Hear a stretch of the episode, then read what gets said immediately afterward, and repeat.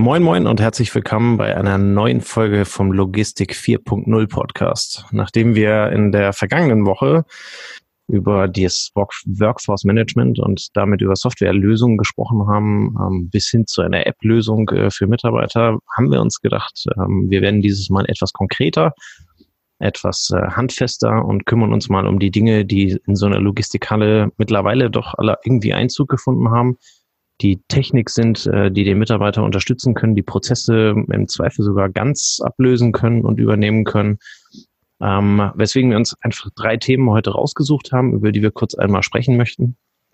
Ähm, als allererstes äh, begrüße ich natürlich Andreas, der auch wieder mit dabei ist. Servus. Moin, moin. Und ähm, möchte dann im zweiten Step direkt mit dem ersten Thema anfangen. Ähm, und zwar geht es dabei um die Flugdrohne in der Logistik. Klingt jetzt im ersten Moment erstmal nicht ganz kompatibel. Ähm, hat mich auch gewundert. Ich durfte äh, sogar selbst an einem, ein, an einem Test mal teilnehmen. Ähm, es gibt eine Firma, die sich darauf spezialisiert hat, äh, mit Flugdrohnen ähm, quasi Bestands- und Inventuren äh, in, der, in der Halle aufzunehmen über eine ziemlich komplexe Technik. Ähm, das Ganze äh, befindet sich in so einem, ja, wie soll man das sagen, in einem, in einem gewissen Entwicklungsstatus. Das heißt also, die Firma ist noch nicht weltweit verbreitet, ist aber durchaus bei namhaften ähm, Pilotprojekten mit dabei. Ähm, ich fand das sehr spannend ähm, zu beobachten, weil so dieses, ja, das Thema Flugdrohne-Logistik, da passt im ersten Moment mal überhaupt gar nicht in der Logistik. Was denkst du denn dazu, Andreas? Ja, als du das erste Mal davon erzählt hast, ähm, war ich so ein bisschen gespannt und dann hat man so ein leichtes Lächeln im Mundwinkel, weil man denkt, ah ja, nett, nette Spielerei. Wenn man sich dann aber überlegt, ja, was mache ich denn eigentlich bei einer Inventur und wie, wie fahren unsere Leute dann mit Stapler und Körben vorne dran verschiedene ähm, Ebenen ab, um dort sicherzustellen, dass auch das da steht, was da steht, ähm, dann konnte ich mir vorstellen, okay, das ist wahrscheinlich eine Erleichterung. Ähm, dann hatte ich vor, vor, vor ein paar Monaten das Vergnügen, einmal privat eine Drohne ähm, kennenzulernen und zu nutzen, die mit so einer VR-Brille verbunden ist, wo du mit der Brille auf der Nase dann einen Radius von so fünf, sechs Kilometern abfliegen kannst und dich da fühlst ähm, wie ein Pilot ohne Flugzeug. Und wenn man das dann zusammenbringt und ähm, dann noch weiß, dass diese Drohnen auch automatische Wege abfliegen können, ohne dass du da irgendwie eingreifst, dann kann ich mir mittlerweile schon vorstellen, dass die einem eine Heidenarbeit abnehmen können. Ja, also genau das, ähm, so wie du es beschreibst, war es am Ende auch, ohne dass du es bei, äh, ohne dass du es bei uns gesehen hast. Ähm, die, die Drohne wird quasi von einem äh, geschulten Piloten einmal ohne VR-Brille, das war ein Monitor, der mit dabei war, ähm, einmal äh, quasi auf die, auf die, auf die Fluglinie oder das, was hier halt eben entsprechend abfliegen soll, ähm, geteacht. Ähm, speichert das und äh, diese, diese Tour kann dann halt eben regelmäßig immer wieder aufgerufen werden, ähm, wenn dann halt eben ja die Inventur oder was auch immer in dem Moment ähm, an, an Bestandszählung äh, äh, vorgenommen werden soll.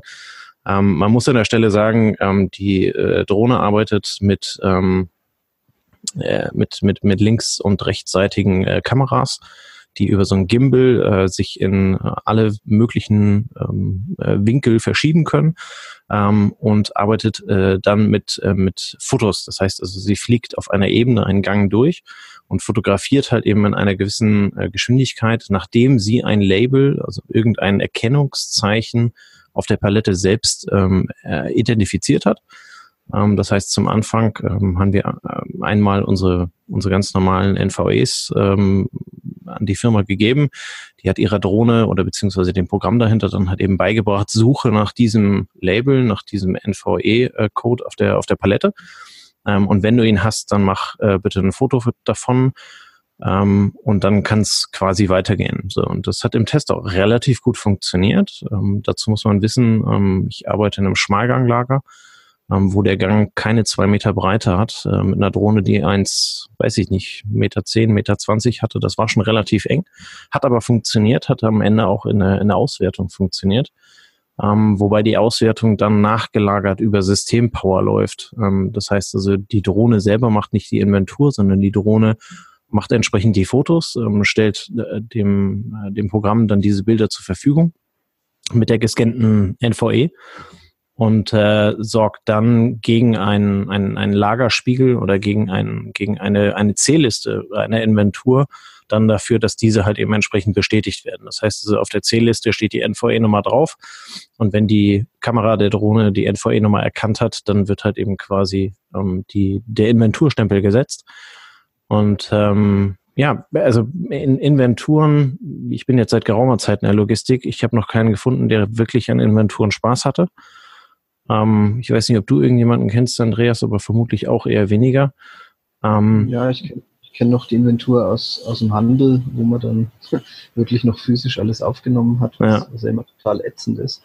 Und wenn, ja. aber wenn du dir dann noch vorstellst, dass, dass diese, dass diese Softwareerkennung eventuell sogar über, über eine Bilderkennung die Mengen ermittelt, dann könnte ich mir sogar vorstellen, dass man das auch in anderen Umfeldern, wie zum Beispiel ja, im stationären Handel, in einem klassischen Aldi, Lidl, Norma nutzen könnte, wenn man sagt, dann fliegt die Drohne halt die Filiale ab und über die Bildermittlung wird die Menge ermittelt, die dort am Platz steht, was ja, ja. anhand von standardisierten Verpackungen nicht so schwer sein dürfte.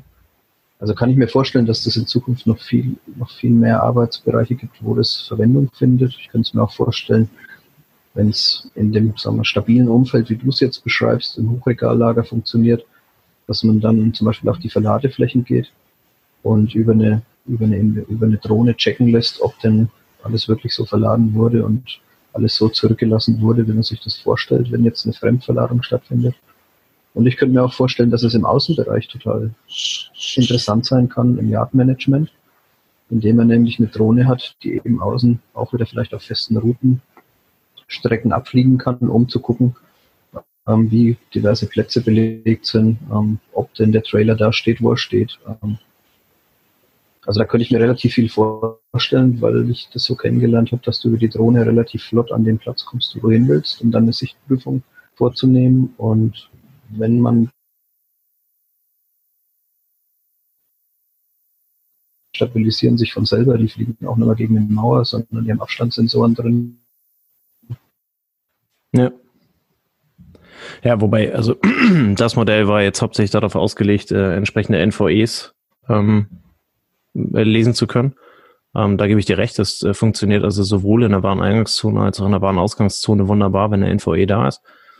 Ähm, bei Bestandsprüfungen, ja klar, also ähm, warum, warum nicht? Ähm, spätestens wenn du über RFID nachdenkst, ähm, wo ja eigentlich die Information genauso wie auf einer, auf einer NVE halt eben drauf ist, ähm, äh, kann so eine Drohne das halt eben quasi im, im Vorbeiflug äh, halt eben aufnehmen. Und äh, du brauchst dann nicht mehr Herrscharen von Mitarbeitern am besten noch auf Samstagen oder Sonntagen durchs Lager durchtreiben, ähm, die dann in motivatorisch angeschlagenem Zustand äh, schlechte äh, Inventurzahlen äh, bringen, genauso wie du selber. Das soll nicht auf den Mitarbeiter bezogen sein, sondern Inventur ist halt eben am Ende etwas, äh, was, was zumindest in der Logistik in großen Lagerhallen relativ wenig Spaß macht. Ich kann mir vorstellen, draußen im Einzelhandel in den, äh, in den Niederlassungen genauso wenig. Ähm, von daher wäre das schon durchaus eine. Ist immer, ist immer ein lästiges Übel, eine Inventur. Also ja. habe ich auch noch keinen erlebt, der gesagt hat, juhu, wir haben Inventur. Ja. Es ist ganz lustig, ähm, ähm, die Firma arbeitet ähm, unter anderem an einem Standort mit einer relativ großen Spedition zusammen und hat da ein Pilotprojekt. Da gibt es auch einen Zeitungsartikel, den ich gerne in den, äh, in den Show Notes einmal verlinke, ähm, wo dann der, äh, der Lagerleiter der Spedition gefragt wurde, ähm, wie nehmen die Mitarbeiter das denn auf, dass jetzt äh, die Drohne hier Inventur macht? Ähm, haben die nicht Angst, dass die denen irgendwie das wegnimmt, wo er relativ plump dann halt eben geantwortet hat, nein, auf Inventur hatte hier noch keiner Lust und jetzt muss auch keiner mehr kommen. Also von daher ähm, glaube ich, das ist so der, der, der erste Schritt in die richtige Richtung und äh, was die Drohne dann also irgendwo in der Zukunft äh, machen kann, bleibt vermutlich offen. Die Technik ist ja auch ähm, rasant, äh, hat sich entwickelt. Ähm, so dass ich mir also durchaus vorstellen könnte, dass die irgendwann mal noch deutlich mehr kann als das, was sie heute kann. Ja, also wenn ich mir angucke, dass es mittlerweile Apps gibt, die über Bilderkennung zum Beispiel Leerbehälter zählen oder Paletten zählen ja. oder Paletten könnte ich mir auch vorstellen, dass ob abgestellte Palettenstapel eine Drohne fliegt und dann die Qualität beurteilt. Langfristig. Ja. Warum nicht? Ja. Anderes Thema, ähm, äh, nicht nur was in der Luft fliegt und autonom fliegen kann, sondern es gibt ja auch diverse ähm, äh, Geräte, Flurförderfahrzeuge, die durch das, äh, durch das Lager fahren, wo man sich also auch durchaus ähm, vorstellen kann, dass diese sich autonom bewegen. Wir kennen unter, unter, unter Umständen diese äh, ja, Systeme beispielsweise bei großen Autobauern oder bei großen Ersatzteillegern, die dann also quasi so ein, ein interner Werksverkehr ohne Fahrer sind und durch die Halle fahren und an bestimmten Stellen immer mal wieder anhalten zum B- und Entladen. Ähm, was, was glaubst du, welche, welche Möglichkeiten gibt es in der Logistik äh, für solche Systeme? Also der, schon seit vielen Jahren gibt es ähm, gibt es natürlich die autonomen Stapler, die in Bereichen unterwegs sind, wo kein Mensch unterwegs ist. Ich denke, die, die funktionieren, die haben sich etabliert. Spannend ist es, wenn der, der Verkehr, der auf der Fläche gemischt stattfindet. Ähm, ich denke, dort übernehmen autonome Fahrzeuge vor allem sehr, sich sehr stark wiederholende einfache Transporte, also nichts Kompliziertes. Ähm, dass ein autonomer Stapler einen LKW belädt, das kann ich mir im Handel momentan noch nicht ganz vorstellen.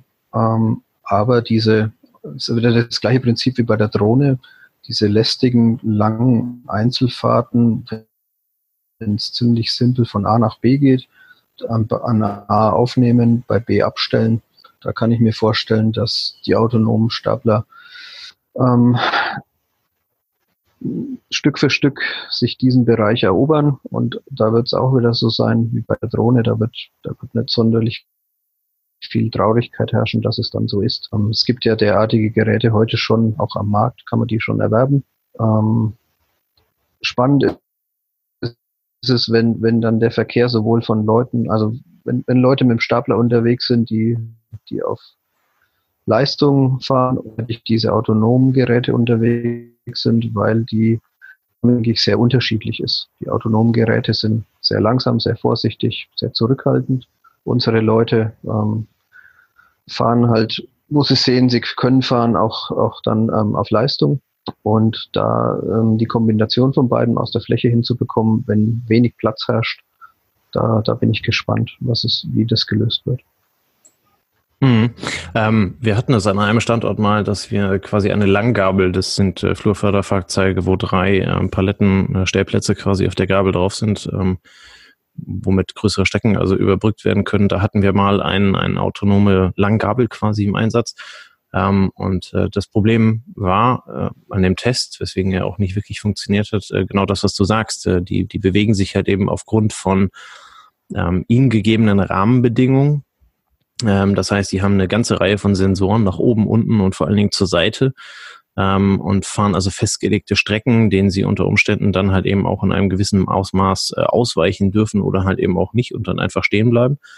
Und äh, dieses Ding ist also losgefahren und hatte eine Strecke von, ich glaube, knapp 300 Metern vor sich ähm, und hat also für diese 300 Meter äh, knapp vier Stunden gebraucht, weil also immer irgendwas äh, in, in diese Sensoren reingefahren ist ähm, und äh, erst als, als dann also wirklich die, die, die den Test begleitet haben, äh, dann wirklich dafür gesorgt haben, dass dort halt eben kein Kommissionierer, kein Staplerfahrer, kein, kein Fußgänger halt eben in diese sen äh, sensibel eingestellten Sensoren geht.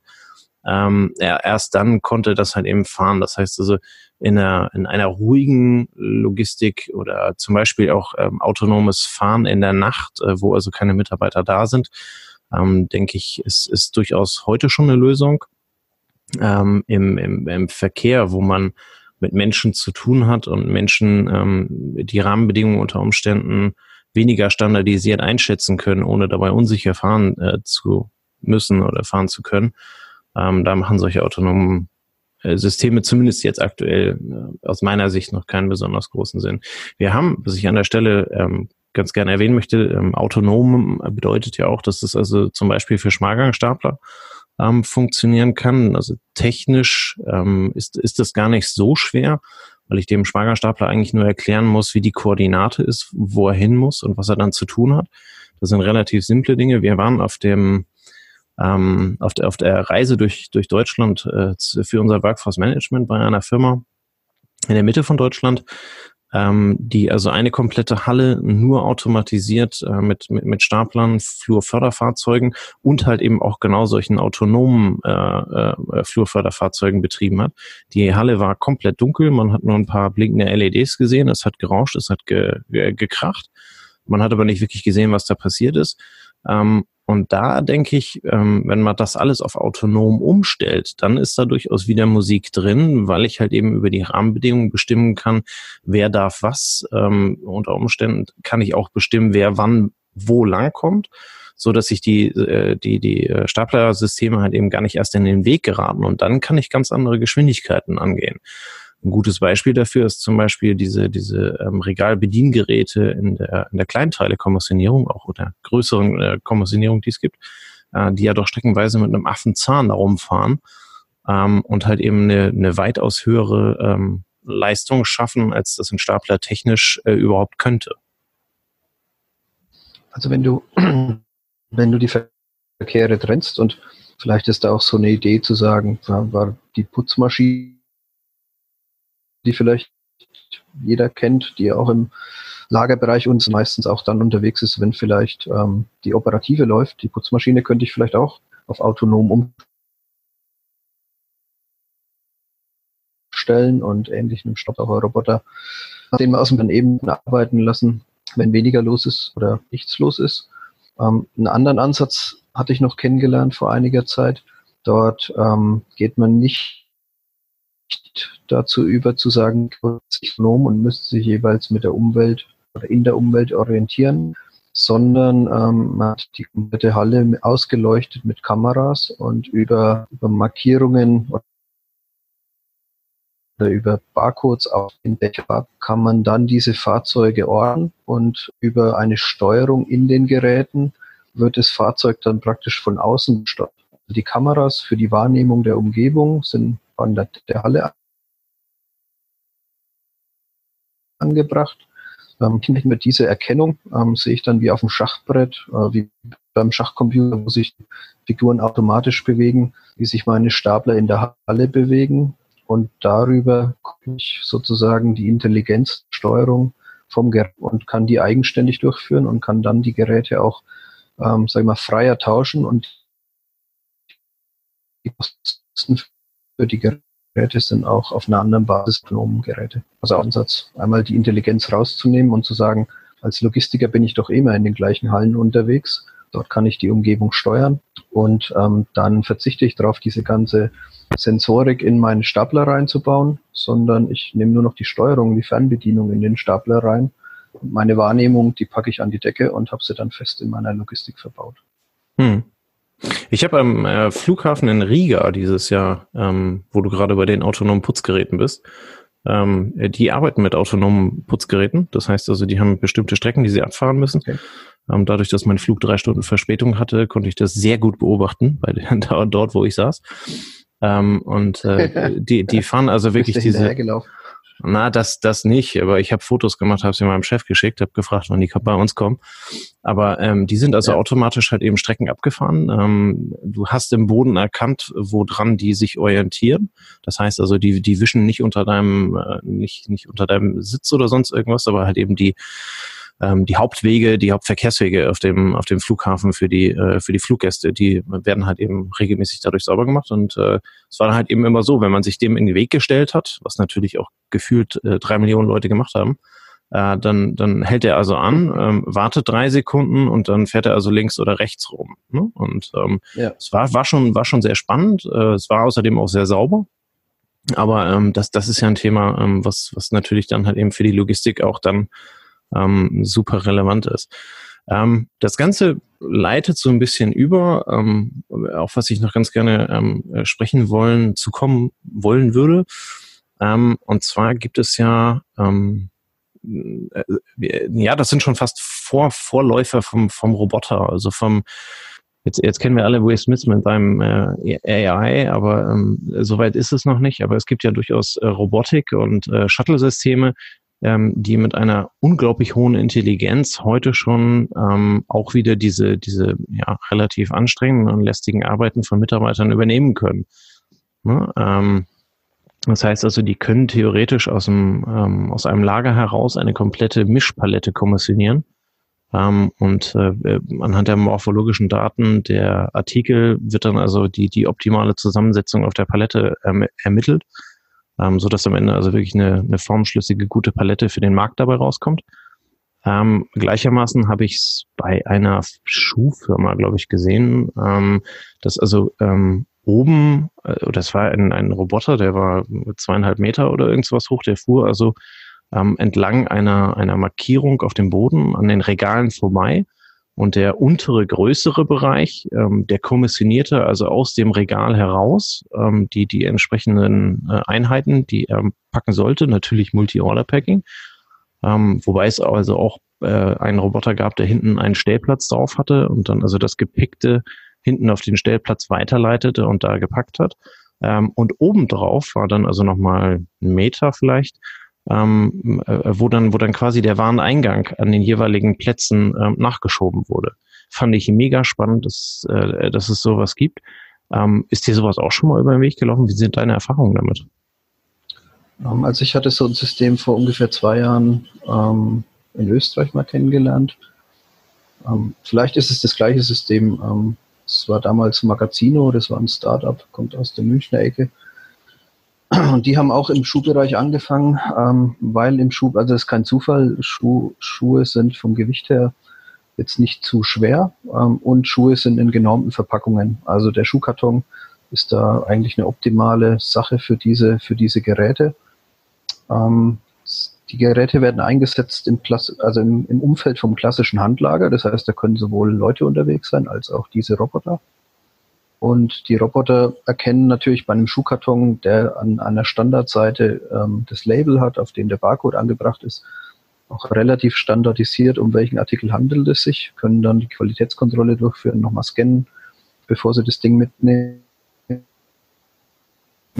Und ähm, ja, die, die sind erfolgreich im Einsatz, soweit ich jetzt weiß. Also die haben auch schon jetzt eine gewisse Zeit hinter sich, die sind im großen Stil im Einsatz, ähm, aber eben vor allem in diesem Bereich ähm, Schuhe ähm, weil es bei anderen Artikeln, und jetzt denke ich mal an den LEH oder an uns ähm, oder an sag mal, Baumarktbereich, ähm, dort hast du natürlich einen ganz anderen Artikelmix und da ähm, dafür sind diese Geräte nicht ausgelegt. Da, ähm, ja, da käme dann so wirklich, äh, also der Roboter, der dann, der dann die Ware aus dem LEH in, in Summe oder der den Baumarktbereich bedienen kann, der müsste deutlich flexibler sein, mit ganz anderen ähm, Formaten zurechtkommen, ähm, auch von, von der Art der physischen Bewegung der Artikel arbeiten diese, diese Schuhkartonroboter ja auch mit dem Standard, ähm, was, mit, was der Karton erlaubt. Wenn ich jetzt aber einen Sack oder ich muss eine Dose oder eine Farbdose oder irgendwas in die Richtung ähm, bewegen oder was Flauschiges oder irgendwas hat, wenn ich versuche, das anzufassen. Wenn ich damit arbeiten möchte, ich glaube, da sind, da ist die Robotertechnik noch nicht ganz so weit. Also vor allem nicht mhm. skalierbare Systeme sind, die gleichzeitig koll kollaborativ sozusagen mit dem Menschen Seite an Seite arbeiten können. Ja. Ich denke, also dieses, dieses äh, kollaborative Arbeiten, was du erwähnst, das ist relativ wichtig. Ne? Die, ähm, die Systeme sind, sind äh, so gesehen eine Erleichterung für den Mitarbeiter. Ähm, weil er halt eben diese, diese schwierigen und, und äh, wie du es vorhin nanntest, ich das auch unterschreiben würde, lästigen Arbeiten nicht mehr machen muss, ähm, sondern äh, der, der Mitarbeiter kann dann viel besser und viel zielgerichteter auf die Tätigkeiten ähm, geschult werden und die Optimierung der Prozesse kann dann also auch vorangetrieben werden, so dass er halt eben diejenigen Arbeiten äh, verrichten kann, ähm, äh, wo die Robotik halt eben noch nicht so weit ist. Ähm, ob sie es in zehn Jahren ist, keine Ahnung. Ähm, ich denke, die wird davon nicht halt machen. Ähm, aber es nimmt ja am Ende dem, dem Mitarbeiter nicht den, nicht den Arbeitsplatz weg oder die, die Arbeit generell, ähm, sondern eröffnet ja eigentlich für den, äh, für den Mitarbeiter viel mehr die Chance, sich weiterzuentwickeln, einen größeren Anteil dran zu haben und ganz am Ende ein, ein Roboter muss gewartet werden, ähm, ja, aber ein Roboter ähm, hat halt eben im Zweifel eine viel höhere Leistung, ähm, hat keine Ermüdungserscheinung ähm, und solche Themen, äh, so dass es also für den, äh, für den Mitarbeiter auch ja, ergonomisch gesehen ähm, viel mehr von Vorteil ist, wenn er sich halt eben entsprechend weiterentwickelt, spezieller wird, äh, speziellere Arbeiten äh, verrichten kann ähm, und damit halt eben einen, einen viel größeren Impact auf den, auf den, auf den Wertschöpfungs, äh, auf die Wertschöpfungskette ähm, hat, als wenn er halt eben einfach nur Schuhkartons aus dem Regal nimmt. Ja, also ich, ich glaube vor allem die physische Belastung ist etwas, was, ähm, was langfristig dazu führt, dass es in der Logistik immer schwerer wird, ähm, die Leute zu finden, die da Spaß dran haben. Und jetzt kennt wahrscheinlich die meisten kennen von Boston Dynamics ähm, diese Roboter, die die schon ein bisschen aussehen wie bei Terminator. Ähm, aber vor allem auch die Baubranche, die wartet natürlich auf solche Lösungen. Also wenn, wenn, der, wenn der Maurer seinen 25 Kilo Sack oder seinen 50 Kilo Sack irgendwo hinheben muss, ähm, das hat man vor 20, 30 Jahren gemacht, bis es dann irgendwann nicht mehr ging, ähm, bis die Leute krank waren. Ähm, und wenn wenn es da eine Arbeitsteilung gäbe, dass diese vor allem sehr schweren Tätigkeiten, die auch immer wieder sich häufig wiederholen, ähm, durch derartige Systeme abgelöst werden können, ähm, dann glaube ich, ähm, ja, dann, dann schadet es keinem. Also, wie gesagt, wir tun uns heute schon schwer, ähm, die Leute zu finden und es ist, es ist dann eine Arbeitsteilung. Also dann, dann sind halt die ganz schweren Artikel, die, ähm, wenn ich irgendwelche Fliesen in großen Gebinden habe, wenn ich, ähm, wenn ich irgendwelche Steinquader oder irgendwelche Pflastersteine habe, warum soll ich das dann noch ähm, von Hand bewegen? Ja. Spannend. Ich denke, das Thema ähm, technischer Fortschritt oder alles, was auch ähm, mit künstlicher Intelligenz äh, dahinter also gesteuert werden kann in der Logistik, ähm, ich glaube, das wird in den nächsten Jahren ähm, noch, noch für viel Wirbel in der, in der Logistikbranche ähm, sorgen.